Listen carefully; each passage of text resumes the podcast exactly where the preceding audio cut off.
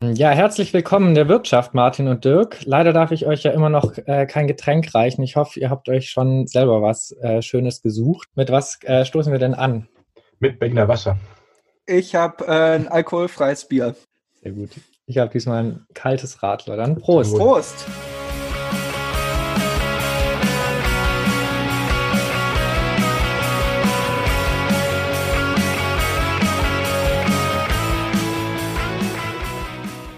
Ja, herzlich willkommen zu unserer elften Folge in der Wirtschaft. Hier in der Wirtschaft kommen wir mit Expertinnen aus den verschiedensten Teildisziplinen der VWL zusammen, um mit ihnen über ihre Forschung und Interessensgebiete zu reden und möchten das mit aktuellen gesellschaftlich relevanten Themen verknüpfen. Dabei möchten wir in einer lockeren Runde ein bisschen hinter die Kulissen der klassischen Vorträge schauen und mit unseren Gästen auch über ihre persönliche Erfahrung in der Welt der Wirtschaft sprechen. Damit wollen wir mit euch die Vielfalt der Wirtschaftswissenschaften entdecken. Am Mikro sind für euch heute Martin und Felix, das bin ich, und zu Gast ist bei uns heute Dirk Ehns. Wir freuen uns sehr, dass du ähm, heute bei uns in der Wirtschaft bist. Ja, danke für die Einladung. Sehr gern. Ähm, du hast in Göttingen VWL studiert und in Oldenburg promoviert. Dort warst du auch mehrere Jahre als wissenschaftlicher Mitarbeiter tätig, bevor du Gastprofessor an der HWR und der FU in Berlin warst unterbrochen von einer weiteren Gastprofessur an der Europa-Universität in Flensburg, lehrst du seit 2016 an der TU Chemnitz. Und zudem bist du Vorstandssprecher der Samuel äh, Puffendorf Gesellschaft für politische Ökonomie und hast mehrere Bücher über die Modern Monetary Theory geschrieben, kurz MMT. Ähm, ich hoffe, ich habe dich so richtig vorgestellt. Ja, das passt. Sehr schön. Sehr gut. Ja, und wir wollen dann auch direkt einsteigen mit äh, deinem Hauptinteressensgebiet, würde ich jetzt einfach mal unterstellen, äh, der Modern Monetary Theory. Ich bin mir sicher, du hast schon sehr viele Vorträge darüber gehalten, oft auch erzählt, ähm, was das eigentlich so ist. Hm, was meinst du, in wie kurzer Zeit kannst du das Essentielle von MMT uns jetzt nahebringen? Oh, ich glaube zwei Minuten, drei Minuten. Das ja? würde wahrscheinlich okay. ausreichen. Dann mache ich mal eine Stoppuhr an, lass die laufen und wir gucken, wie lange es dann wirklich dauert. Ja. Okay. okay, dann los. Okay, also ein Beispiel, ein historisches. Ähm, wir versetzen uns ein paar Jahrhunderte zurück, ähm, gucken uns an eine Kolonie in Amerika. Ja, also europäische Siedler sind dahin gefahren mit dem Boot, bauen sich ein paar Hütten, bauen sich ein paar Häuser und irgendwann denken sie, eigentlich wäre es auch nett, wenn wir Straßen bauen würden, öffentliche Straßen, vielleicht eine Schule und einen Lehrer oder eine Lehrerin einstellen. Hm, wie könnten wir das machen, denken die dann. Und dann irgendwann kommen sie auf die Idee, sie könnten das ja mit Geld bezahlen. Ja, der, das heißt also, die Verwaltung könnte ja einfach Geld äh, benutzen, um die Leute zu bezahlen, die die Straße bauen oder die die Schule bauen oder die als Lehrerinnen und Lehrer arbeiten. Und dann überlegt halt der Staat, okay, mh, hm, wie machen wir denn das? Gucken Sie ins Ökonomielehrbuch und da steht halt, äh, Steuern finanzieren Staatsausgaben. Das Problem ist aber, in der Kolonie weiß ja gar keiner, wie die Währung überhaupt nur heißt und die Leute haben auch kein Geld. Insofern Steuern äh, ist keine Möglichkeit, Staatsausgaben zu finanzieren. Und dann überlegen sie halt, okay, was steht als nächstes im Lehrbuch der VWL? Ähm, Staatsanleihen verkaufen. Hm, Staatsanleihen verkaufen klingt gut, aber die Leute haben erstens kein Geld und zweitens wissen wir immer noch nicht, wie die Währung heißt. Das heißt also, bevor wir irgendwie loslegen können in unserem Geldsystem, müssen wir als Staat erstmal Währungen in Umlauf bringen. Das geht nicht über Steuern, das geht auch nicht über den Verkauf von Staatsanleihen, sondern das geht nur in unserem Beispiel, im, im, sagen wir um 1600 herum, über die sogenannte Druckerpresse. Ja, das heißt also, die, die, hauptsächliche, die hauptsächliche Einsicht von MMT ist, dass der Staat der Schöpfer des Geldes ist und er sozusagen Steuerzahlungen finanziert und Staatsan, äh, Staatsanleihenkäufe finanziert aber dass der Staat selbst nichts finanzieren kann. Das heißt, wenn der Staat Geld ausgeben möchte, kann er es immer wieder einfach selber erzeugen, weil er Schöpfer des Geldes ist. So, das ist eigentlich die Hauptnachricht. Was sagt die Uhr? Äh, eine Minute 45. Das war tatsächlich erstaunlich schnell und ich finde auch äh, sehr, sehr anschaulich tatsächlich. Ähm, wir würden dann, glaube ich, direkt den Schwenk machen vom 16. Jahrhundert äh, zur aktuellen Situation so ein bisschen, denn. Wir sehen jetzt gerade, dass die äh, Corona-Pandemie viele Staaten dazu gezwungen hat, große Summen für die Stabilisierung der Ökonomie bereitzustellen. Hm, Frankreich, Spanien und Großbritannien werden das Jahr wohl mit einer über 100-prozentigen Staatsverschuldung beenden. Italien wohl mit über 150 Prozent und Japan hat sowieso schon eine Staatsverschuldung, die weit über 200 Prozent liegt. Hm, welchen ökonomischen Wert haben diese Werte denn aus der Sicht der MMT? Ähm, einen sehr geringen. Also letztendlich ist ja diese Idee, dass man halt sagt, wir teilen die Staatsverschuldung, was eine Bestandsgröße ist, wir teilen das durch das BIP, was eine Flussgröße ist. Also warum sollte das irgendwie wichtig sein? Also nochmal, ähm, wenn Länder ihre eigene Währung haben, können sie ja nicht pleite gehen, solange die Zentralbank sie unterstützt. Und deswegen ist halt auch diese Zahl nicht besonders informativ. Also normalerweise würde man ja sagen, je mehr Verschuldung zum Beispiel ein Unternehmen hat oder ein Haushalt, desto schlechter. Also quasi Schulden durchs Einkommen oder durch den Cashflow geteilt. Da könnte man so für, für private Märkte, für private Unternehmen oder für Haushalte könnte man durchaus ein bisschen drauf schließen, ob da irgendwie was mit Insolvenz droht. Aber man sieht das ja zum Beispiel an Japan. Also Japan hat eine Staatsverschuldung von ungefähr 230 Prozent des BIPs. So, und, und das auch schon seit Jahren und fast Jahrzehnten. Ähm, die haben einen Zins von null und die Zentralbank kauft ungefähr 70 Prozent aller Staatsanleihen auf dem, auf dem Sekundärmarkt an. Das heißt also, die kauft nicht direkt von der Regierung, ähm, sondern die kauft halt von den Banken an, die von der Regierung die Staatsanleihen dann kaufen. Und das hat weder zu Inflation geführt, noch sonst zu einer Abwertung der Währung oder zu einer, äh, keine Ahnung, äh, einer, einer Krise in Japan. Ähm, bei Japan muss man natürlich wissen, dass in Japan das äh, Bevölkerungswachstum rückläufig ist. Das heißt also, wenn wir uns ein paar Sachen angucken, zum Beispiel wie Bruttoinlandsprodukt pro Kopf, das wächst ungefähr mit der Geschwindigkeit wie in Deutschland. Gleichzeitig sinkt aber die Arbeitszeit. Das heißt, die Japaner haben in ihrer hochindustriellen Phase in den 70er, 80er Jahren sehr, sehr viel gearbeitet. Ähm, und das wird jetzt langsam reduziert. Insofern, wenn die Japaner mehr arbeiten würden, ähm, dann könnten sie auch wieder ein höheres BIP-Wachstum haben. Aber ein Teil des BIP-Wachstums passiert einfach nicht, weil die halt lieber die Arbeitszeiten verkürzen, was, glaube ich, in Japan eine gute Idee ist. Ähm, insofern nochmal, die, dieses, diese Idee sozusagen, dass Staatsverschuldung äh, geteilt durch BIP, dass das irgendwas aussagt, ist eigentlich, ist eigentlich unsinnig. Ähm, also selbst Leute wie Alan Greenspan haben sich vor dem Kongress in den USA geäußert und haben halt gesagt, dass die, die Regierung nicht, dass der sozusagen, der, der, der kann nicht das Geld ausgehen. Das gibt es nicht. Und wir haben auch das bei uns so, dass zum Beispiel auch Mario Draghi gefragt worden ist, can the ECB ever run out of money? Da gibt es so einen lustigen YouTube-Schnipsel. Und er sagt dann, well, uh, technically no. Ja, und ja, technisch gesehen nein. Das, der, die EZB ist die Schöpferin des Geldes. Und wenn die als Staatsanleihen abkauft von Banken, dann kriegen die Banken dafür auf ihrem Zentralbankkonto halt entsprechend den Gegenwert gut geschrieben. Aber das Geld kommt aus dem Nichts in Anführungsstrichen. Das ist kein Steuergeld, das ist auch nicht vorrangig durch den Verkauf von Staatsanleihen entstanden. Das heißt also, die Europäische Zentralbank kann Geld schöpfen, Euros, und sie hat auch noch ein Monopol darauf.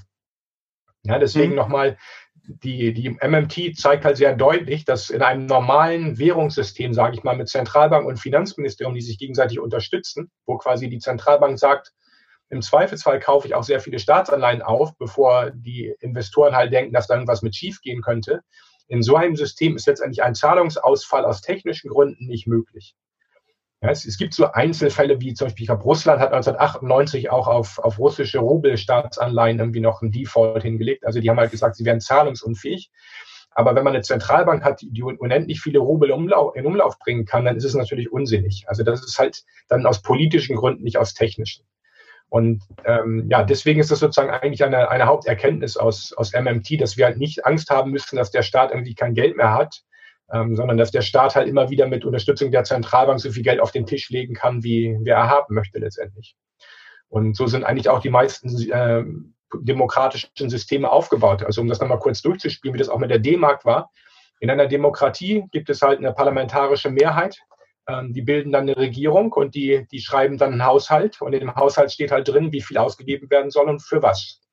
So, und wenn dieser Haushalt durch ist, also wenn es eine Mehrheit dafür gibt im Parlament, dann wäre es ja zutiefst undemokratisch, wenn jetzt die Zentralbank sagt, tut mir leid, wir können so viel Geld nicht bereitstellen. Also deswegen die, die Souveränität in Bezug auf die Währung eines Landes ist immer auch die Souveränität des demokratisch verfassten Staates. Also nochmal, wir hatten natürlich auch Staaten beispielsweise im 19. und 20. Jahrhundert, die waren Kolonien und die hatten mhm. keine eigene Währung. Das heißt, wenn Indien, wenn die indische Regierung um 1900 herum halt Geld haben möchte, britische Pfund, weil sie irgendwas ausgeben möchte, muss sie halt nach London auf die Finanzmärkte und sich das leihen, so wie die Unternehmen letztendlich auch. Das heißt also, da kann es tatsächlich dann auch sein, dass halt das britische, schon das indische Volk halt beschließt, sie würden gerne die und die Ausgaben tätigen über ihre Regierung. Und dann äh, kriegen sie aber nicht das nötige Geld zusammen, weil die Finanzmärkte halt das Geld nicht zur Verfügung stellen zu den Konditionen, die die Regierung gerne hätte. Insofern ist quasi MMT auch immer wieder eine, eine Theorie, die halt sagt, wir, wir müssen Geld sehen als, als demokratisches äh, Fragment, äh, als, als wesentlicher Bestandteil einer, einer demokratisch verfassten Gesellschaft, in der sozusagen der Staat das Gemeinwohl ver, verfolgt. Und immer diese, diese Betonung des Gemeinwohls, des Public Purpose, die auch nie gefüllt werden wird von uns, das ist sozusagen der demokratische Teil von MMP, dass wir halt sagen, wir erklären nur, wie der Mechanismus der Geldschöpfung funktioniert, aber wir sagen natürlich nicht, wofür das Geld ausgegeben werden soll. Das muss natürlich im öffentlichen Diskurs verhandelt werden. Jetzt ist MMT ja ähm, erst in den letzten Jahren so größer geworden, sage ich mal, oder bekannter geworden ähm, und immer noch eher eine Nische.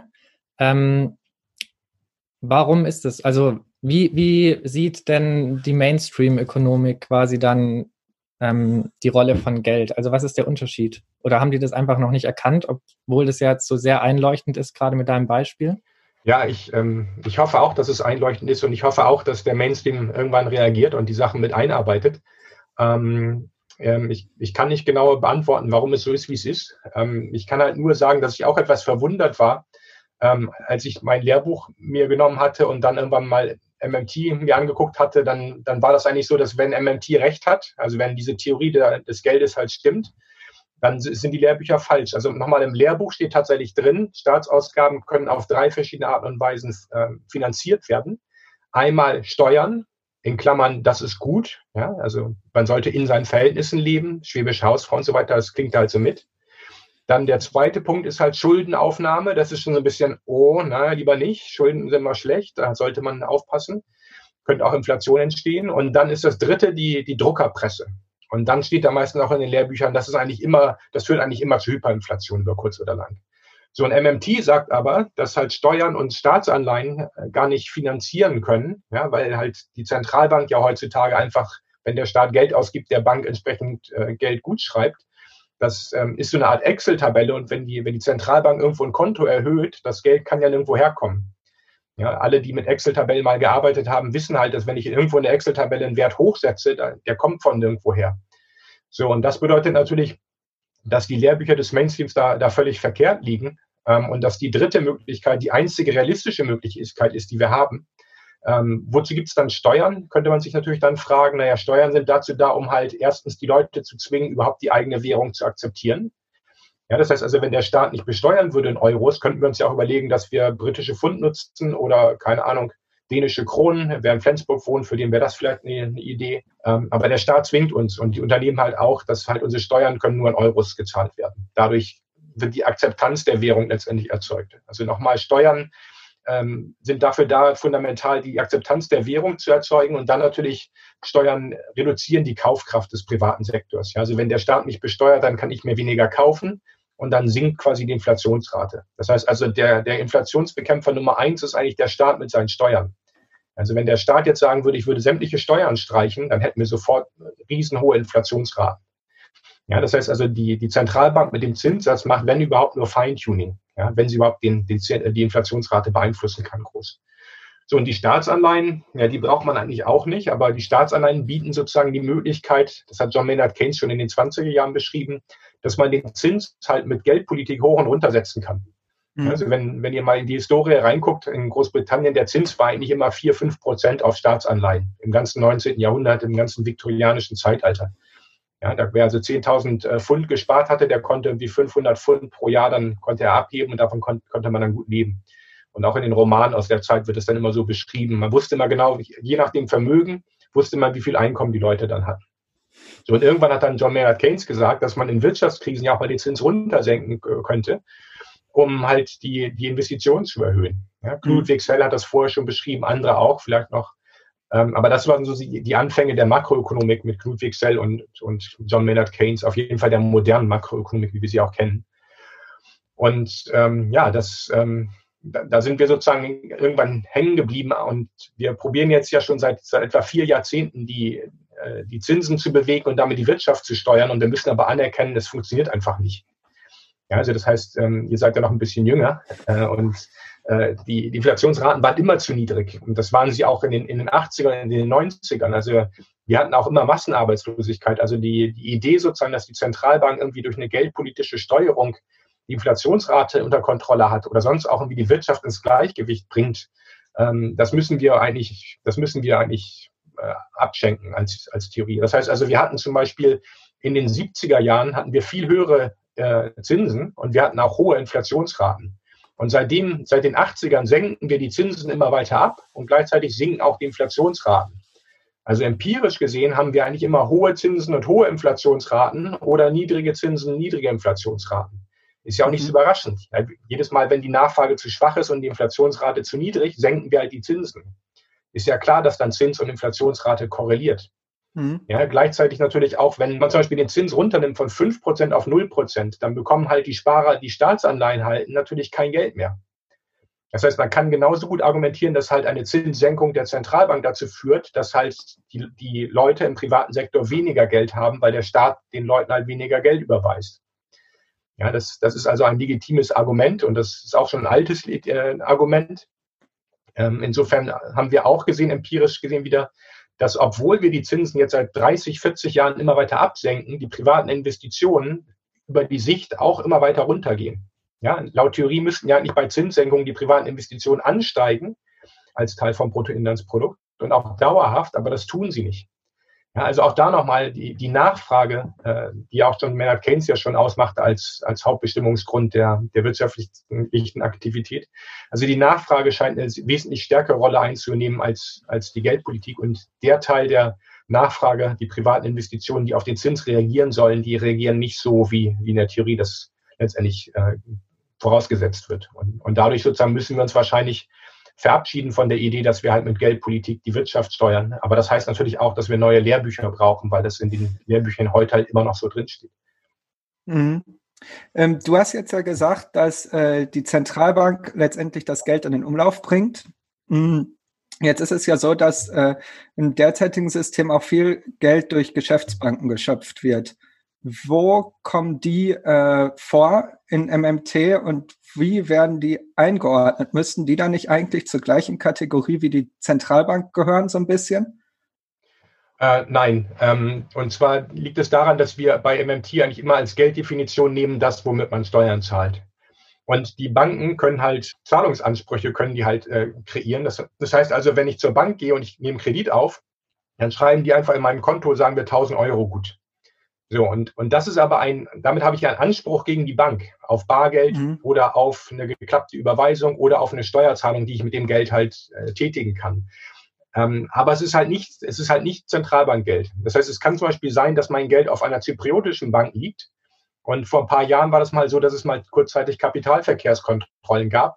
Das heißt also, ich hätte Giralbankgeld gehabt auf Zypern, aber weil der Zentralbankgeldverkehr äh, stillgelegt ist, hätte sozusagen die zypriotische Bank mein Geld nicht an den deutschen Staat überweisen können. Und da sieht man nochmal ganz deutlich, das, was Banken machen, ist sehr wichtig für die Wirtschaft, das ist richtig, aber, aber Banken schöpfen nicht Geld, sondern nur Zahlungsversprechen. Und sie versprechen halt, dass sie diese Zahlungsversprechen umtauschen in staatliches Geld. Und das funktioniert normalerweise, aber bei Bankruns zum Beispiel sieht man, dass es auch mal nicht funktionieren kann. Aber das heißt, die, die, ähm, die Banken auf der, auf der privatwirtschaftlichen Ebene sind halt wichtig, weil sie den privatwirtschaftlichen Sektor versorgen mit Krediten. Das heißt also, ursprünglich ist die Aufgabe der Banken, Kreditanalyse zu machen.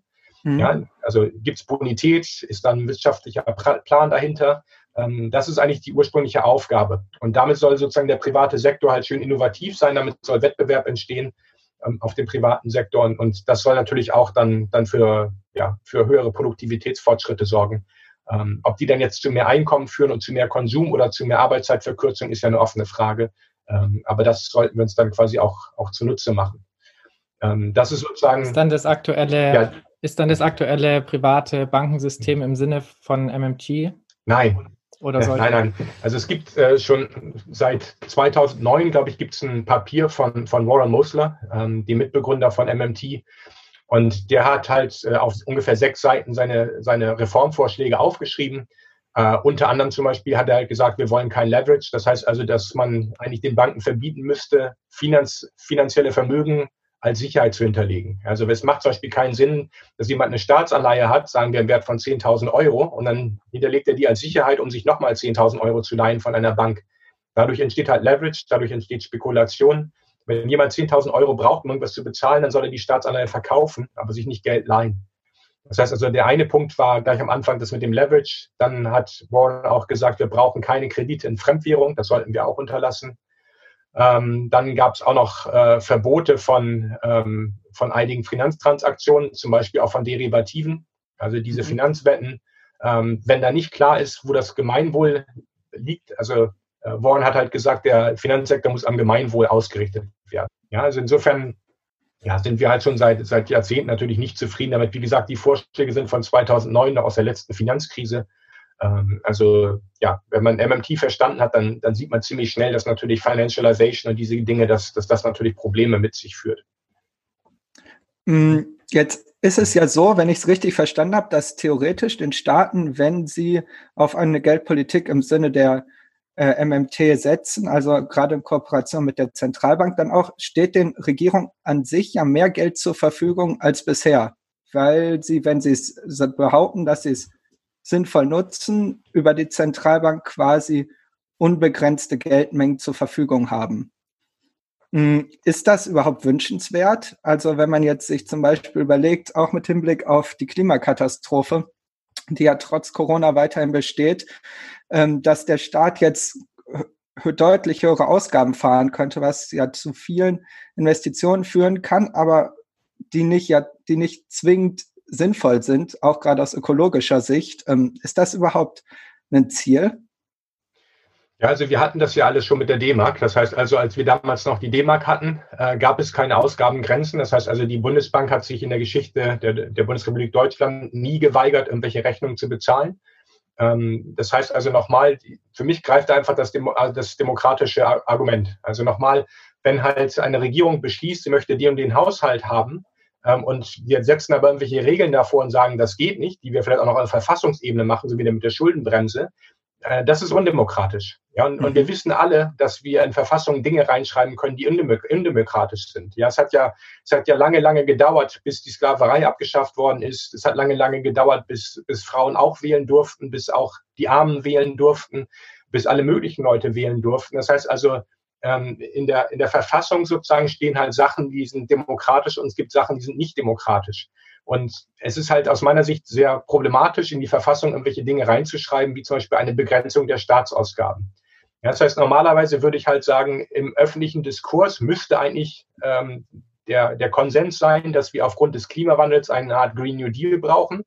Und das bedeutet letztendlich auch sowas wie zum Beispiel die Absenkung der Arbeitszeit. Also ich würde zum Beispiel vorschlagen, auf eine Vier-Tage-Woche zu gehen, um den Konsum erstmal um 20 Prozent abzusenken, grob. Mhm. Ähm, ob das jetzt genau hinkommt oder nicht, man kann ja noch nachjustieren letztendlich. Ähm, aber nochmal, es, es wäre halt undemokratisch, dann, dann zu sagen, ihr dürft nicht mehr als dies und jenes auszugeben. Vor allen Dingen ja auch, weil halt Geld ist die eine Sache, aber Ressourceneinsatz ist ja die andere Sache. Ja, also ähm, wenn die Bundesregierung jetzt irgendwie Geld ausgibt, um halt Leute dafür zu bezahlen, dass sie, dass sie, keine Ahnung, in, in den Parks ein bisschen Laub fegen mit dem Besen, das wird die Umwelt nicht stark belasten. Aber wenn man halt sagt, wir stellen die Leute ein, damit sie noch Braunkohle abbauen, da wo es momentan ein bisschen hakt, das ist natürlich extrem blöd. Ja, insofern würde ich halt immer wieder sagen, als Geldtheoretiker ist es sozusagen, es ist nicht meine Rolle als Technokrat, mhm. den Leuten zu erzählen, was sie machen sollen, sondern ich sage halt, es gibt den und den Rahmen aus geldtheoretischer Sicht. Und wenn ihr halt meint, ähm, wir wollen sozusagen halt im demokratischen Prozess ein, eine, eine Mehrheit bilden und uns überlegen, wie wir den Klimawandel stoppen können. Und dann wollen wir die Ressourcen bewegen können, die wir meinten, die wir brauchen. Ja, dann hilft halt MMT, weil MMT letztendlich deutlich macht, dass das Geld nicht das Problem ist. Das Problem sind die begrenzten Ressourcen. Geld ist unbegrenzt. Und auch das ist natürlich in den Lehrbüchern der VWL momentan andersrum formuliert. Das heißt, dort beim ISLM-Modell beispielsweise, diesem typischen Lehrbuchmodell für Bachelorstudenten, da ist halt die Geldmenge begrenzt, exogen vorgegeben. Und die Ressourcen sind aber unbegrenzt, mehr oder weniger. Man, man endet dann irgendwie bei Vollbeschäftigung. Äh, aber es gibt keine Energie, es gibt keine Rohstoffe. Ähm, und das ist natürlich etwas, was man anders machen muss. Ja, man muss halt sagen, also Geld ist nicht das Problem, wenn wir irgendwas machen wollen. Das können wir, können wir erzeugen. Verschuldung, äh, Staatsverschuldung ist auch nicht das Problem, vor allem auch, weil Staatsverschuldung gespiegelt wird von privatem Vermögen. Ja, also irgendjemand besitzt ja dann die Staatsanleihen, hat entsprechendes Vermögen. Ähm, wir müssen die Ressourcenseite betrachten und, und dadurch führt natürlich MMT zu einem Umdenken, dass wir halt sagen, okay, wir müssen quasi, wenn wir Probleme lösen wollen in der Gesellschaft, dürfen wir nicht auf die Schuldenseite gucken und auf die finanzielle Seite, die wird sich schon irgendwie anpassen. Wir müssen uns die Probleme angucken und müssen dann überlegen, wie viele Ressourcen wir wie einsetzen als Staat, um diese Probleme zu lösen. Anstatt immer wieder nur zu gucken, dass wir unter diesen drei Prozent Defizit bleiben beispielsweise. Ähm, das ist sozusagen eine, eine der, der Haupterkenntnisse von, von MMT. Aber würde MMT in Europa aktuell überhaupt funktionieren? Also könnte die EZB gerade Deutschland Geld überweisen, damit die quasi damit ihren Haushalt finanzieren können? Oder müsste da noch viel umgebaut werden? Nee, das ist ja, also MMT ist kein, kein Programm, kein geldtheoretisches Programm, sondern MMT ist einfach eine Beschreibung der Realität. Das heißt also, wenn wir uns angucken, in Deutschland beispielsweise ist es halt so, dass die Bundesbank jeden einzelnen Euro bezahlt, den die Bundesregierung ausgibt. Ja, die meisten wissen das nicht, die meisten Politiker nicht, die meisten Journalisten nicht, die meisten Akademiker auch nicht. Aber wenn man sich fragt sozusagen, wie ist das eigentlich, wenn die deutsche Bundesregierung was bezahlt? Es gibt ein Zentralkonto des Bundes bei der Bundesbank und dann guckt die Bundesbank quasi, ob da genügend Geld drauf ist. Und wenn die Bundesregierung sagt, überweist mal dem Dirk Ehns in Berlin, keine Ahnung, 1000 Euro, dann bucht die Bundesbank meiner Bank halt 1000 Euro das Konto hoch. Ja, deswegen auch da, das ist wie Gelddrucken damals vor, vor ein paar hundert Jahren. Äh, und aus technischen Gründen sozusagen reduziert sie dann das Zentralkonto des Bundes um 100 Euro. Das heißt also, die deutsche Bundesregierung, ist nur noch die Frage dann sozusagen, wenn die deutsche Bundesregierung jetzt Staatsanleihen verkaufen kann, damit erhöht sie ihr Zentralkonto des Bundes. So, und wenn sich jetzt die EZB hinstellt und halt sagt, oh, wir kaufen 750 Milliarden Euro an Anleihen und sonstigen Sachen und auch haufenweise deutsche Staatsanleihen, dann wissen alle Investoren, dass die deutschen Staatsanleihen, dass sie die immer verkaufen könnten an die EZB und dadurch sind die risikofrei. Ja, weil wenn der Investor sozusagen kalte Füße bekommt, äh, kann er oder sie kann immer verkaufen an die EZB.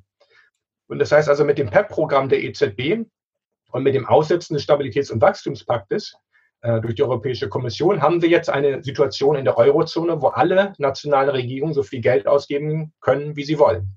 Das ist natürlich äh, ein Hammer in Anführungsstrichen. Ähm, wundert mich ein bisschen auch, dass die Medien da nicht mehr darüber berichten.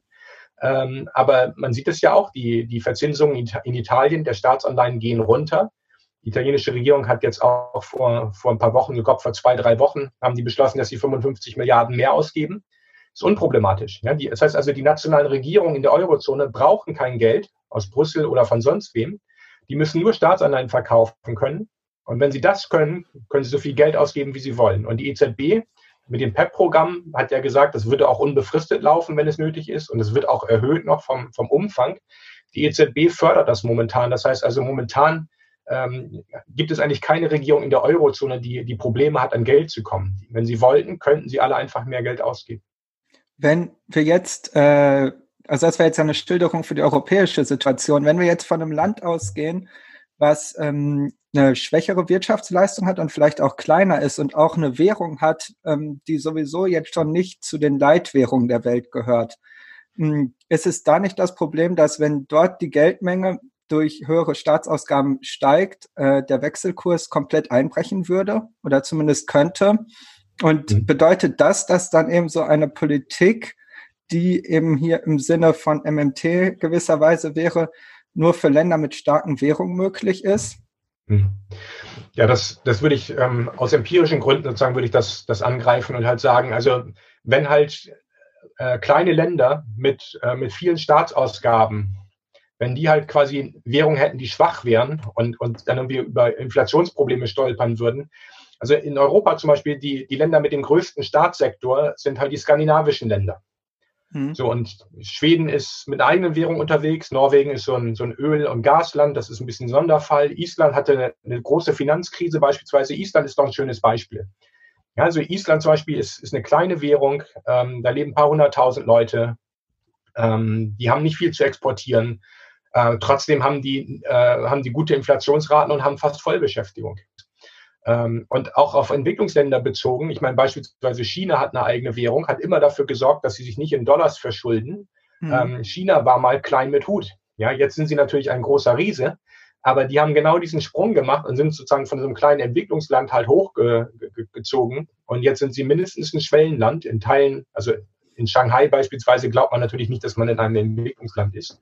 Äh, Peking auch nicht. Also insofern, ich, ich würde mal behaupten, dass das empirisch gesehen ist, ist nicht, es gibt keine Evidenz empirisch gesehen, dass eine Erhöhung der Staatsausgaben dazu führt, dass entweder die Inflationsrate hochgeht oder die Währung abwertet ähm, oder der Wechselkurs, äh, im Moment, das habe ich ja gerade gesagt, ähm, das war das letzte, ähm, oder die Leistungsbilanz beispielsweise zu stark ins Negative dreht. Also da, ich, ich kenne sozusagen die Frage, aber mir fehlen die Beispiele. Also ich, ich kenne kein Land, wo, der, wo die Regierung gesagt hat, wir wollen jetzt ein bisschen den, Wohlsta den Wohlfahrtsstaat aufbauen.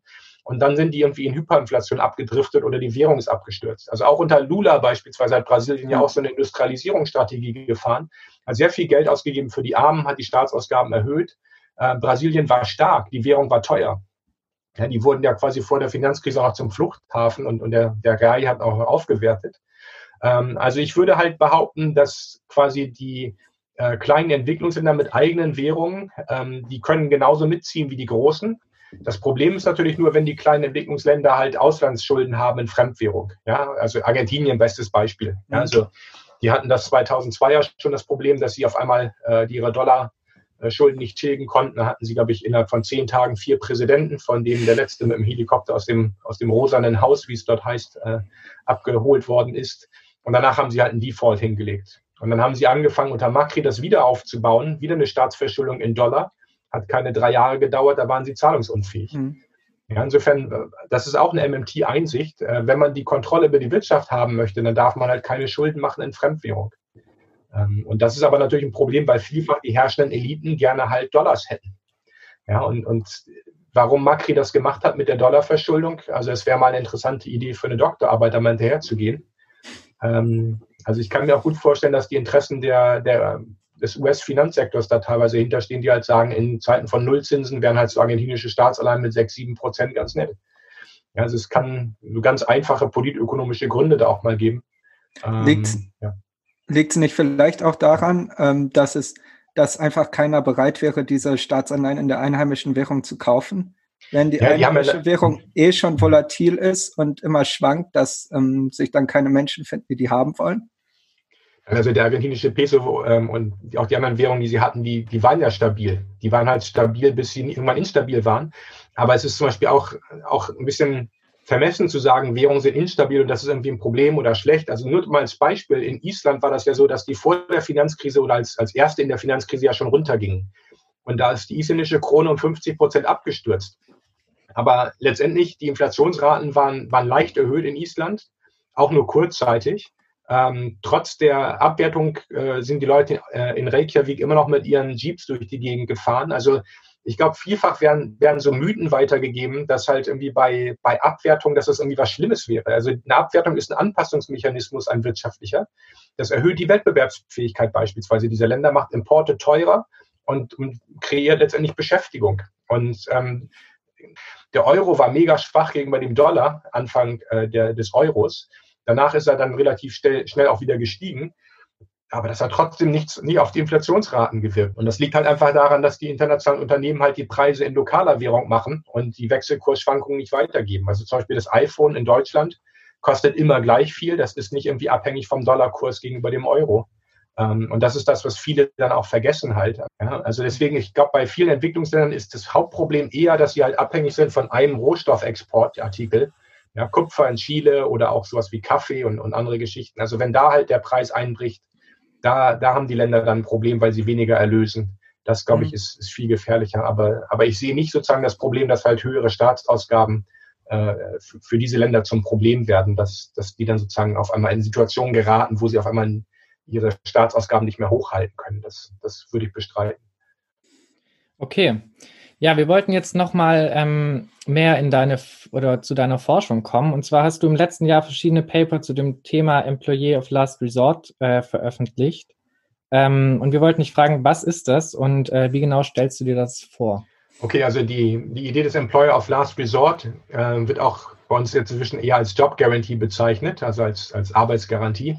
Ähm, wir haben momentan folgendes Problem. Ähm, die Wirtschaftspolitik, so wie wir sie gerade laufen lassen, mit der Zentralbank, die den Zins hoch und runter setzt in Zeiten von, von Rezession und Aufschwung, erzeugt eigentlich Arbeitslosigkeit, um Inflation zu bekämpfen. Ja, das heißt also, wenn die Inflationsraten in der Eurozone zu hoch sind, dann sagt die EZB, okay, ich erhöhe jetzt den Zins, dadurch bringe ich die privaten Investitionen zum Einsturz, schaffe Arbeitslosigkeit und damit sinkt die Nachfrage und die Inflationsrate geht zurück, weil die Leute weniger konsumieren, weil sie halt arbeitslos sind.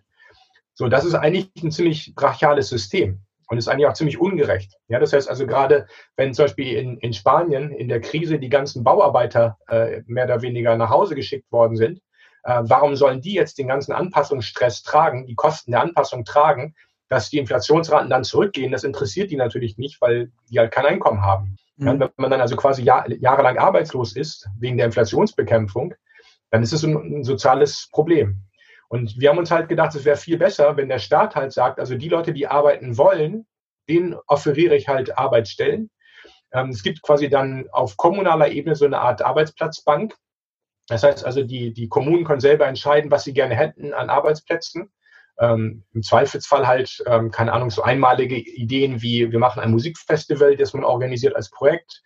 Ähm, dann vielleicht auch sowas, ich meine, im Zweifelsfall auch sowas wie den Park verschönern, ein bisschen Gärtnern in Anführungsstrichen äh, oder auch Sachen aufräumen oder auch halt irgendwie Hilfestellung für, für Nachbarschaften, in denen es soziale Probleme gibt. Also man könnte sich ganz viele Sachen da, da vorstellen. Ähm, und dann könnten sozusagen halt die Leute, die arbeiten wollen, die würden dann quasi ein Job-Guarantee-Angebot bekommen oder vielleicht so zwei, drei vielleicht auch. Auch ein bisschen ausgerichtet natürlich an diesen Leuten. Und so wäre halt der Vorteil, dass die dann halt während der Krise halt nicht arbeitslos sind, sondern arbeiten. Dafür kriegen sie halt ein bisschen mehr Geld. Das heißt also, dann haben wir sozusagen auch diese Hartz-IV-Problematik so ein bisschen damit gelöst. Also wie gesagt, wer, wer nicht arbeiten möchte, der kann weiterhin Hartz IV bekommen. Es wird nichts anderes sozusagen weggenommen. Aber wer arbeiten möchte, der bekommt dann halt einen Job. Und das ist natürlich auch so, dass es ein automatischer Stabilisator ist. Das heißt also, in einer Krise mit Massenarbeitslosigkeit wird die Kaufkraft nicht so weit zurückgehen, weil natürlich das Arbeits-, also das, das Job-Guarantee-Gehalt ist natürlich höher als beispielsweise äh, vielleicht ALG 1 oder vielleicht dann auch vor allen Dingen Hartz IV. Ja, deswegen ist halt die Job-Guarantee ein, ein Stabilisator, ein makroökonomischer. Und was, glaube ich, auch ganz wichtig ist, ähm, es ist halt nicht so diskretionär. Also wir, was wir halt nicht wollen, ist so eine keynesianische Zentralsteuerung, wo der Staat letztendlich dann sagt, wir wollen halt Beschäftigte irgendwie bei uns in die Behörden reinsetzen und die wählen nachher die Partei, die gerade in der Macht ist.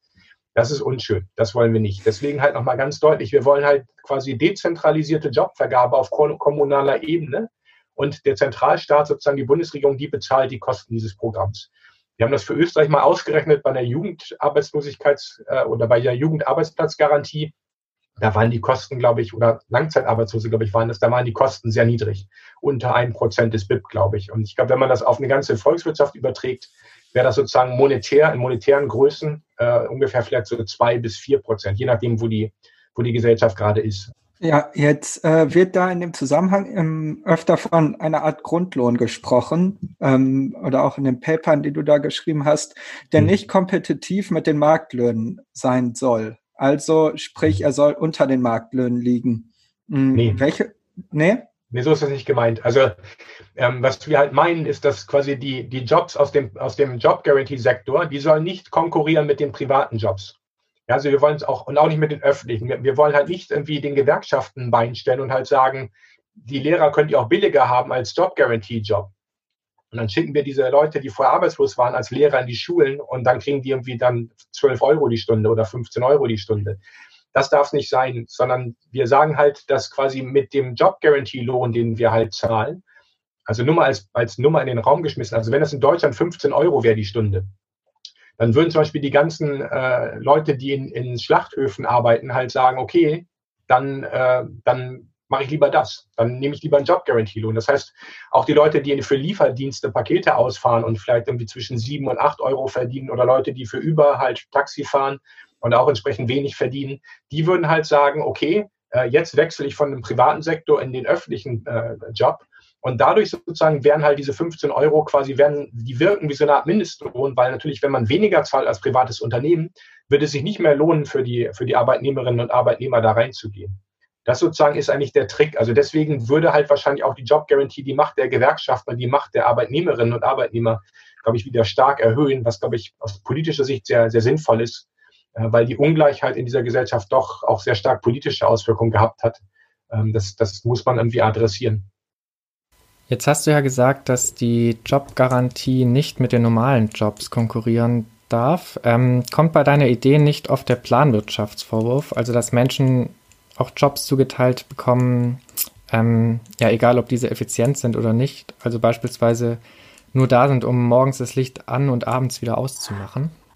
Ja, also nochmal, die, die Grundstoßrichtung ist ja, dass wir halt sagen, die Leute, die sonst arbeitslos wären, denen geben wir halt Jobs Und insofern, die Jobs müssen jetzt nicht super toll sein, ähm, aber es sind quasi Jobs, die halt die Leute aus der Arbeitslosigkeit holen. Ähm, und das ist ein Vorteil. Insofern auch Leute, die, also auch die Unternehmer werden halt sagen, wir wären eher interessiert an Leuten, die schon einen Job haben. Die würden wir einfacher einstellen können als Leute, die halt langzeitarbeitslos waren. Also die Unternehmen bestätigen das alle. Ja, Langzeitarbeitslose sind unattraktiv, weil man nicht weiß, ob sie überhaupt kommen. Und bei dem Job Guarantee Job hätte man auf jeden Fall auch für den privaten Sektor halt Arbeitskräfte, die halt länger gearbeitet haben, die haben ihr, ihre, ihre Fähigkeiten noch verbessert, die haben ihre, ihr Wissen verbessert, die haben, haben persönliche Netzwerke äh, geknüpft und so weiter. Ähm, und das wäre auf jeden Fall ein Vorteil.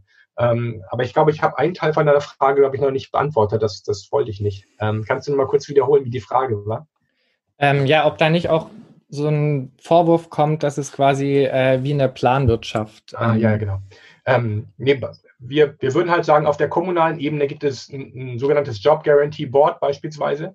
Das heißt also, wir setzen halt Leute in der Verwaltung dahin, auf kommunaler Ebene, die halt diese Job Guarantee Jobs überwachen.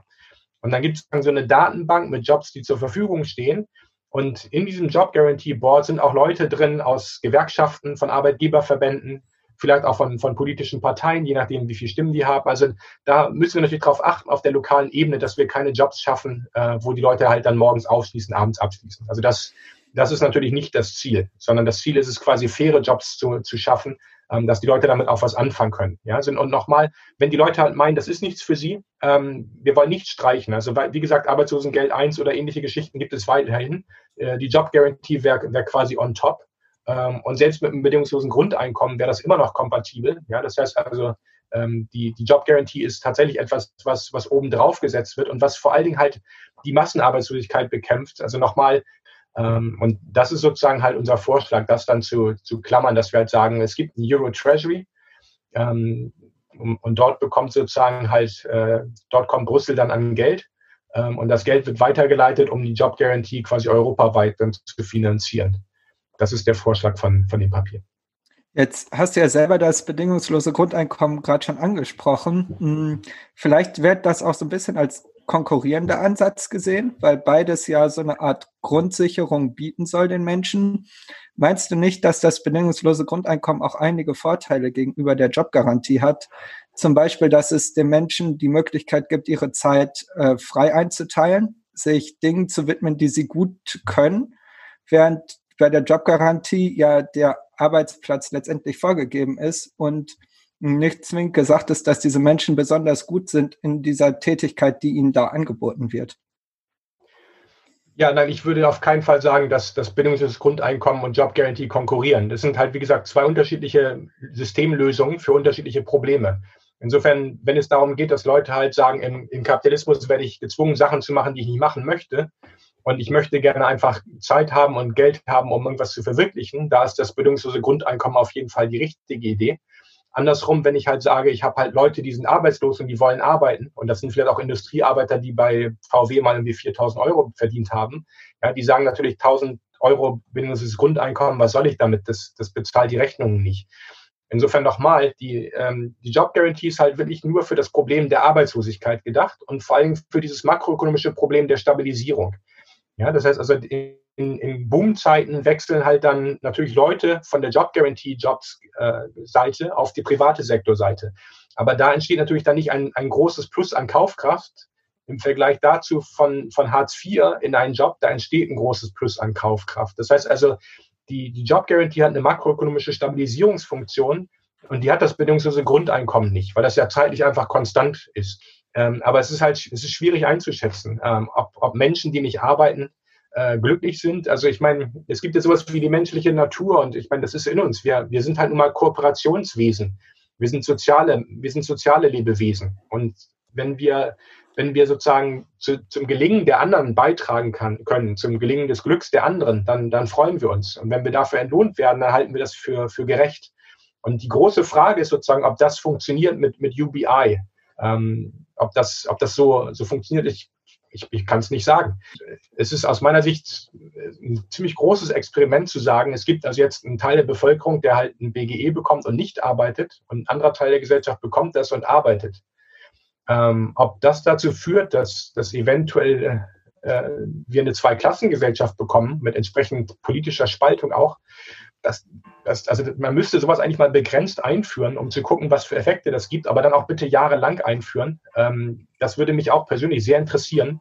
Aber andererseits hätte ich eigentlich nicht, nicht Lust, zu so einer Welt zu gehören. Also ich, ich finde, wenn alle beitragen äh, und wenn alle arbeiten, finde ich das irgendwie angenehmer. Ich glaube, das verbindet irgendwie mehr in der Gesellschaft. Ähm, ich könnte mir nicht vorstellen, dass ich ein Einkommen beziehe, ohne zu arbeiten und, und dann mit Leuten zusammenlebe, die, die aber arbeiten. Und ich weiß, dass ich deren Produkte konsumiere ähm, ohne dass ich dafür letztendlich was bezahlt habe oder geliefert habe, sozusagen in, im Sinne von eigener Arbeitskraft. Ähm, aber gut, das ist halt, also das ist halt das BGE-Problem. Da, da muss, da muss halt irgendwie mal vielleicht ein, ein, Feldversuch mal, mal gestartet werden, um zu gucken, was das für Effekte gibt. Ähm, aber mhm. da bin ich offen. Jetzt hast du gesagt, dass du zu der Jobgarantie ähm, auch schon Paper veröffentlicht hast. Ähm, wie genau sah denn deine Forschung dazu aus? Naja, ich habe im Wesentlichen versucht zu erklären, ähm, mit zwei Co-Autoren zusammen mit Pavlina Czerneva äh, vom Bard College ähm, und mit Sebastian, äh, mit Esteban äh, Cruz Hidalgo aus Extremadura. Ich habe versucht zu erklären, wie das wirkt, wenn man halt ähm, die, das Euro Treasury einführt. Das heißt also, wir machen ein europäisches Finanzministerium. Ähm, wie kommen die an Geld? Naja, die, die geben halt Eurobonds aus die können Sie zum Beispiel direkt an die Zentralbank verkaufen, an die EZB, oder aber die verkauften die an die Banken und die Banken verkaufen das dann weiter. Also ähm, dadurch hätten wir die Finanzierungsfrage geklärt und die, die Job Guarantee in Europa einzuführen. Bisher hatten wir immer nur geschrieben oder viele hatten nur geschrieben über die USA oder vielleicht auch teilweise über Jefes-Programme in, in Argentinien. Ich glaube, es gab auch eins in, in Mexiko. Aber wir haben zum Beispiel in der Eurozone die, die kuriose Situation, dass wir nicht in allen Ländern Mindestlöhne haben. Mhm. Und ähm, das ist natürlich auch etwas in, ähm, in den USA beispielsweise gibt es in den meisten Staaten, in den meisten Bundesstaaten äh, gibt es ähm, Mindestlöhne. Und die Frage ist natürlich dann, wie setzt man denn die Jobgarantie an? Ähm, welche Löhne sollte man denn da zahlen? Weil es macht ja beispielsweise keinen Sinn zu sagen, in der ganzen Eurozone gilt jetzt 15 Euro Jobgarantie-Lohn. Ja, dann, dann wird in einigen Ländern wird es keinen privaten Sektor mehr geben, weil die Leute halt alle dann im staatlichen Sektor arbeiten. Ähm, das funktioniert so nicht. Und da haben wir uns ein bisschen Gedanken gemacht, wie man das machen kann. Also man müsste halt schon so ein bisschen an der lokalen Kaufkraft angepasst, quasi müsste man diese Job Guarantee halt entsprechend auch anpassen. Ähm, ja, das, das war eigentlich der, der Hauptpunkt. Äh, das heißt, diese Jobgarantielöhne wären in den unterschiedlichen EU-Ländern dann unterschiedlich hoch. Genau, Genau, anders, anders wäre das nicht zu machen. Ähm, sonst, also wenn es zu niedrig ist, also bei 15 Euro ist es zum Beispiel so, dass, dass also jemand, der bei jemand, der bei McDonalds arbeitet in Dänemark zum Beispiel, verdient von Anfang an ungefähr 22 Euro. Ja, das heißt, eine Jobgarantie, die mit 15 Euro ankommt, da würden die Dänen müde lächeln und halt sagen, das, das ist völlig unattraktiv. Äh, gleichzeitig die Bulgaren beispielsweise würden halt sagen, oh, das ist ja super, 15 Euro, äh, wo verdient man das schon? Auf einmal schwupp hätte man 80 Prozent der bulgarischen Arbeitnehmerinnen und Arbeitnehmer in der Job Guarantee. Das ist aber auch nicht das, was wir wollen. Wir wollen ja nicht den privaten Sektor platt machen, ähm, sondern wir wollen halt eine, wir wollen halt quasi den Leuten, die arbeitslos sind, halt einen Job anbieten. Die, die, die Höhe des Lohns sozusagen ist halt ein bisschen, da muss man halt ein bisschen gucken, wie gesagt, dass, dass man nicht zu viele Arbeitskräfte absaugt aus, aus produktiven Verwendungen aus dem, aus dem privaten Sektor. Aber andererseits, wir wollen ja auch nicht, dass es im Kapitalismus Jobs gibt, wie bei auch den, den Überfahrern, die teilweise ja zumindest laut einigen Studien, sehr, sehr geringe Verdienste haben. Also, also wenn, wenn die Produktivität so niedrig ist, dann sollte es den Job dann auch nicht geben. Ja, und, und da könnte sozusagen die, die, die Job Guarantee könnte als, als Produktivitätspeitsche sozusagen wirken und halt die Unternehmen zwingen, auch wirklich nur die Jobs anzubieten, die auch entsprechende Mehrwert oder, oder Wertschöpfung dann auch äh, bringen. Ähm, und damit wären halt viele von diesen miesen Jobs halt auch, auch letztendlich dann wahrscheinlich weg oder werden halt entsprechend besser belohnt. Ja, das, mhm. das wäre ja dann auch okay. Ja, ja, mhm. top. Äh, vielen Dank dir auf jeden Fall für diese Einblicke in die Job äh, Guarantee und auch ein bisschen ins bedingungslose Grundeinkommen ähm, und auch in mhm. deine Forschung vor allem. Damit würden wir dann zum nächsten Element kommen und das wäre die Fragentrommel. Ja. Hm, Felix, willst du die erste Frage stellen? Ja, sehr gerne. Ähm, Unsere erste Frage wäre, welches Argument gegen MMT geht dir am meisten auf die Nerven? Ähm, ja. Oh, ich dachte, jetzt kommt noch eine Liste. Ähm, ich glaube, das Hyperinflationsargument. Ähm, MMT ist ja nur eine Theorie, die erklärt, wie das Geldsystem funktioniert. Und dann gibt es Leute, die sagen, wenn man MMT einführt, gibt es Hyperinflation, Weimar, Zimbabwe und so weiter. Ähm, das finde ich ist inzwischen ein bisschen verbraucht. Und ich wollte auch noch mal kurz was sagen. Du hattest vorhin gesagt, dass wir immer noch so ein bisschen Nischendasein haben. Ähm, aber im Wall Street Journal war zum Beispiel jetzt vorletztes Wochenende ein Artikel, wo drin steht, äh, in, der, in der Unterzeile der Überschrift dann drin, ähm, we are all MMTers now. Also wir sind alle MMTer. Mhm. Und das war vom Editorial Board des Wall Street Journal. Ähm, die Deutsche Bank hat jetzt auch gerade in einer Publikation gesagt, dass wir jetzt quasi MMT haben als Standard und dass quasi Austerität äh, wahrscheinlich nicht mehr durchgeführt wird. Ähm, also ich würde mal behaupten, da ist jetzt in den letzten Wochen vor allen Dingen sehr, sehr viel passiert. Ähm, das nur nebenbei bemerkt. Genau, da wollten wir jetzt auch äh, auf jeden Fall in unserem dritten Thema nochmal genauer drauf kommen. Ähm, vielleicht wissen viele auch einfach nicht, äh, dass sie MMTler sind. äh, dann wollte ich noch eine Frage anschließen, und zwar, wenn du selber gegen MMT argumentieren müsstest, welches Argument würdest du dann anbringen? Ja, das ist so ein bisschen, als wenn man halt fragt, äh, gibt es ein gutes Argument gegen die, gegen die äh, Gravitationstheorie? Also wir sind halt nochmal, wir sind eine empirische Beschreibung des Geldsystems. Wir, wir sagen ja nicht, das Geldsystem sollte so oder so sein. Ich meine, das, also basierend auf MMT machen wir das natürlich auch, aber das ist ja nicht dann quasi der harte Kern. Mhm. Ähm, aber ich meine, was man halt betonen sollte, ähm, aber das schränkt jetzt unbedingt nicht MMT ein. Natürlich gibt es eine politische Dimension des Ganzen und eine soziologische Dimension und auch eine philosophische Dimension des Ganzen. Und, und MMT ist eigentlich da nicht komplett, weil es, das ist ja zwar auch nicht der Anspruch, aber natürlich ist quasi, die Geldtheorie ist quasi der Nukleus eigentlich, um den herum man dann entsprechend auch andere Theorien aufbauen kann. Ähm, einige vergessen das. Also ich meine, ich würde viele Kollegen zum Beispiel kritisieren, die halt sagen, ähm, MMT sagt, dass wir aus dem Euro austreten sollen und unsere eigene Währung machen sollen und dass das immer besser ist. Ja, da würde ich halt sagen, dass das ist nicht richtig. Ähm, einige Kollegen benutzen das so, wobei das meistens keine Akademiker sind. Aber der, der Einwand wäre wär dann auf jeden Fall zutreffend. Also ähm, momentan sehe ich halt, ich sehe einige Lücken natürlich noch. Also MMT hat, hat Lücken, ähm, auf jeden Fall. Das ist ja noch relativ jung als Forschungsrichtung. Ähm, aber, aber ich würde jetzt nicht irgendwie selber sagen können, hier ist jetzt sozusagen das beste Gegenargument gegen MMT. Ich, also ich wüsste es wirklich nicht. Ähm. Okay, ja, ist doch auch schön. Ähm, genau, und dann würde ich nochmal eine neue Frage ziehen. Und zwar ähm, haben wir uns überlegt, eine Playlist zusammenzustellen mit äh, themenspezifischen Songs zu unserem Podcast.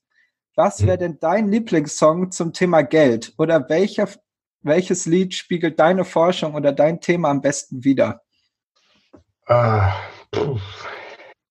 ich ich habe da ich habe da, glaube ich, gerade kein, kein Lied. Hast du einen Lieblings... Ja. Hast du einen Lieblingssong, den du sonst auf unsere Playlist setzen würdest?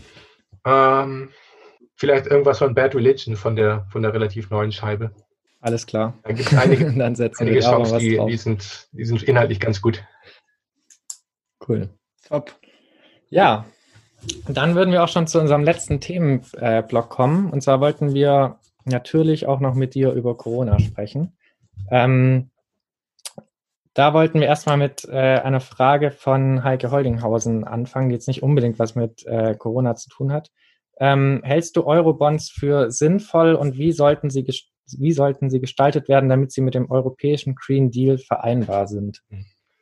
Ja, also das ist eine, eine, sehr, eine sehr knifflige Frage. Also Respekt, äh, da, da könnte ich jetzt nochmal 20 Minuten ausholen. Also ganz grob, ähm, die, die eine Frage sozusagen, die wir uns in Europa stellen müssen, ist jetzt natürlich die Frage, wer soll jetzt gegen die Krise angehen mit seinen Ausgaben?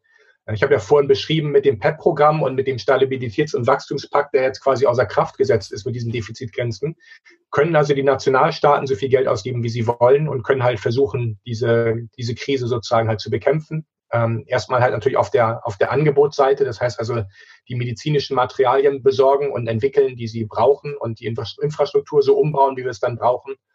Ähm, könnte ja noch ein bisschen dauern. Ähm, und danach natürlich die, die Konjunkturgeschichte. Also wahrscheinlich brechen jetzt auch die Arbeitsmärkte zum, äh, oder die, die Arbeitsbeziehungen zusammen. Wir haben sehr viele Arbeitslose. Ähm, da könnten die Regierungen das Geld ausgeben. So, jetzt ist die andere Frage natürlich, sollten wir nicht eventuell die EU weiter noch nutzen und integrieren? Aber nochmal, wir brauchen eigentlich das Geld der EU nicht, weil die Nationalstaaten selber nicht genug haben. Das wäre äh, verfehlt. Was man allerdings machen könnte natürlich, ist zu sagen, okay, ähm, weil halt die Umweltfragen Klima, zum Klimaschutz so dermaßen europäisch sind, würde es halt Sinn machen, dass wir halt sagen, wir siedeln halt den, den Kampf gegen den Klimawandel mit dem Kampf vor allem gegen CO2-Ausstoß und so weiter, wir siedeln das auf europäischer Ebene an. Es gibt ja dieses Subsidiaritätsding. Das heißt also, wenn, wenn man das irgendwie auf einer unteren Ebene bekämpfen kann oder Probleme lösen kann, dann macht man das halt da. Aber es würde sich vielleicht beim Kampf gegen den Klimawandel anbieten, dass man das quasi in Brüssel so ein bisschen zentralisiert und die Anstrengungen dort halt von dort aus sozusagen halt lenkt. Und dann wäre natürlich eine Möglichkeit zu sagen, dann machen wir ein europäisches, ein europäisches Finanzministerium. Die begeben dann ähm, Eurobonds, und die EZB sagt halt, wir kaufen die Dinger unbegrenzt auf, wenn es sein muss. Das heißt, dadurch werden die quasi zur risikofreien Anlage. Und dann könnte man halt auch entsprechend, sagen wir so zwischen 5 und 10 Prozent des BIPs von 2019 gerechnet, könnten wir sozusagen zum Beispiel einsetzen, um diesen ökologischen Umbau zu schaffen. Das heißt, wir würden quasi dann sagen, wir fahren die Wirtschaft wieder hoch, aber nicht so, wo sie, also nicht dahin, wo sie 2019 war, sondern ein bisschen weiter unter. Mhm. Und dann nutzen wir quasi das Geld, was wir über Brüssel bekommen über, und dann für den Green New Deal ausgeben. Das nutzen wir, um die Ressourcen dann einzusammeln und zu nutzen, die, die wir dann benutzen für, für halt den Umbau der Gesellschaft. Das wäre wahrscheinlich ziemlich clever. So, so müsste man das irgendwie machen. Ähm, aber das, was, was heute oder gestern bekannt ge geworden ist, diese Idee dann, wie sich 500 Milliarden Euro zu leihen von Kapitalmärkten, also tut mir leid, aber, aber die EZB ist die Schöpferin des Geldes, die kann halt kostenlos äh, ziemlich viel Geld schöpfen und ihr kann das Geld ja nicht ausgeben, wie Mario Draghi auch schon bemerkt. Also, also das ist meiner Meinung nach kein Schritt in die richtige Richtung. Also da müsste man halt eher äh, dafür sorgen, dass halt die, die Euro-Bonds halt dann entweder direkt von der EZB angekauft werden oder wenigstens indirekt in großen Mengen, ähm, dass man da letztendlich das Geld sich nicht von den Kapitalmärkten holt, sondern das über die Zentralbank dann entsprechend regelt insofern in die Richtung würde ich sowas natürlich dann auch, auch immer unterstützen. Mhm. Jetzt sagst du quasi, dass die EZB letztendlich das besser regeln könnte, zumindest als dieser Vorschlag, der jetzt von Merkel und Macron präsentiert wurde. Mhm. Würdest du sagen, dass es jetzt überhaupt fiskalpolitische Maßnahmen braucht oder lässt sich die ganze Krisenbewältigung auf die Geldpolitik und die EZB abwälzen? Ja, also ich glaube, ähm, die, die Geldpolitik funktioniert ja nicht. Also insofern, die, wir haben ja Nullzins und die Idee, dass man halt sagt, wir, wir kreieren Beschäftigung, indem wir den Zins senken und dann haben wir halt mehr, mehr äh, Beschäftigung, mehr private Investitionen. Das ist ja auch gestorben. In der ganzen Krise hat das kein Mensch gesagt. Normalerweise sagt immer irgendjemand, ja, die Zentralbank könnte doch den Zins um fünf Prozentpunkte runtersenken. Hat keiner mehr gemacht. Das heißt also, das Inflationsziel, diese ganze Theorie des Inflationsziels ist, ist tot. Ja, also mhm. ähm, auch bei den Zentralbanken, auch, auch Madame Lagarde hat auch nicht gesagt, wir müssen den Zins senken auf minus fünf Prozent, damit die privaten Investitionen wieder anspringen. Also nochmal, wir haben schon ein komplettes Umdenken. Das heißt, es ist eigentlich allen völlig klar, dass die Geldpolitik zur Stabilisierung der Wirtschaft nichts mehr taugt. Ja, wir sind am Ende der Fahnenstange. Selbst wenn wir den Zins noch weiter runternehmen auf minus fünf, würde es trotzdem nichts bringen. Das ist eigentlich Konsens. Und dann bleibt ja nur noch das Fiskalpolitische. Das heißt also, die EZB ist ja auch genau deswegen wirkungslos, weil sie halt gegen, gegen die wenig expansive Fiskalpolitik nicht ankommt. Das heißt also, wenn die Staaten zu wenig Geld ausgeben, dann ist die Inflationsrate permanent zu niedrig und die EZB muss immer dagegen ankämpfen. Aber es ist ja auch klar, ich meine, warum sollte ich halt investieren, wenn ich halt weiß, dass langfristig die Nachfrage zu gering sein wird? Ja, das heißt, die mhm. Unternehmen werden ja nicht sagen, ich möchte meine Kapazitäten ausbauen und gleichzeitig wissen sie aber, dass in Zukunft die Leute weniger kaufen werden als, als heute. Ähm, und das bedeutet halt, dass, dass die Fiskalpolitik quasi das Einzige ist, was wir noch übrig haben. Das heißt also, wenn wir die Beschäftigung erhöhen wollen, ja, dann es bleibt ja nur noch die, die Beschäftigung. Das, das letzte Instrument wäre die Handelspolitik, aber wir wollen uns ja nicht irgendwie aus der Krise raus exportieren, indem wir den Euro abwerten gegenüber dem Dollar und dem Renminbi. Das werden auch Trump und China niemals erlauben. Mhm. Insofern, ähm, es ist völlig egal, wie man ideologisch unterwegs ist.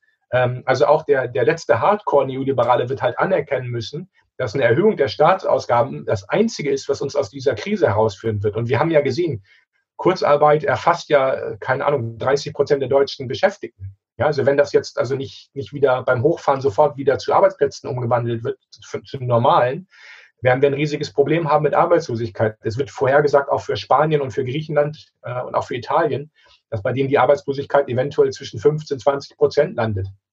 Da kann man nicht einfach sagen, Leute, Pech gehabt. Ja, dann, dann seid ihr, also das sind nämlich dann sozusagen die wahren Kosten der Corona-Krise, dass wir halt weniger produzieren. Und wir können diese Kosten aber reduzieren, indem wir halt die Geldschöpfung bemühen und halt den, den nationalen Regierungen oder meinetwegen auch Brüssel mit dem europäischen Finanzministerium erlauben, halt mehr Geld zu schöpfen für einen Green New Deal oder ähnliches oder für was auch immer die, die Länder dort halt entsprechend brauchen.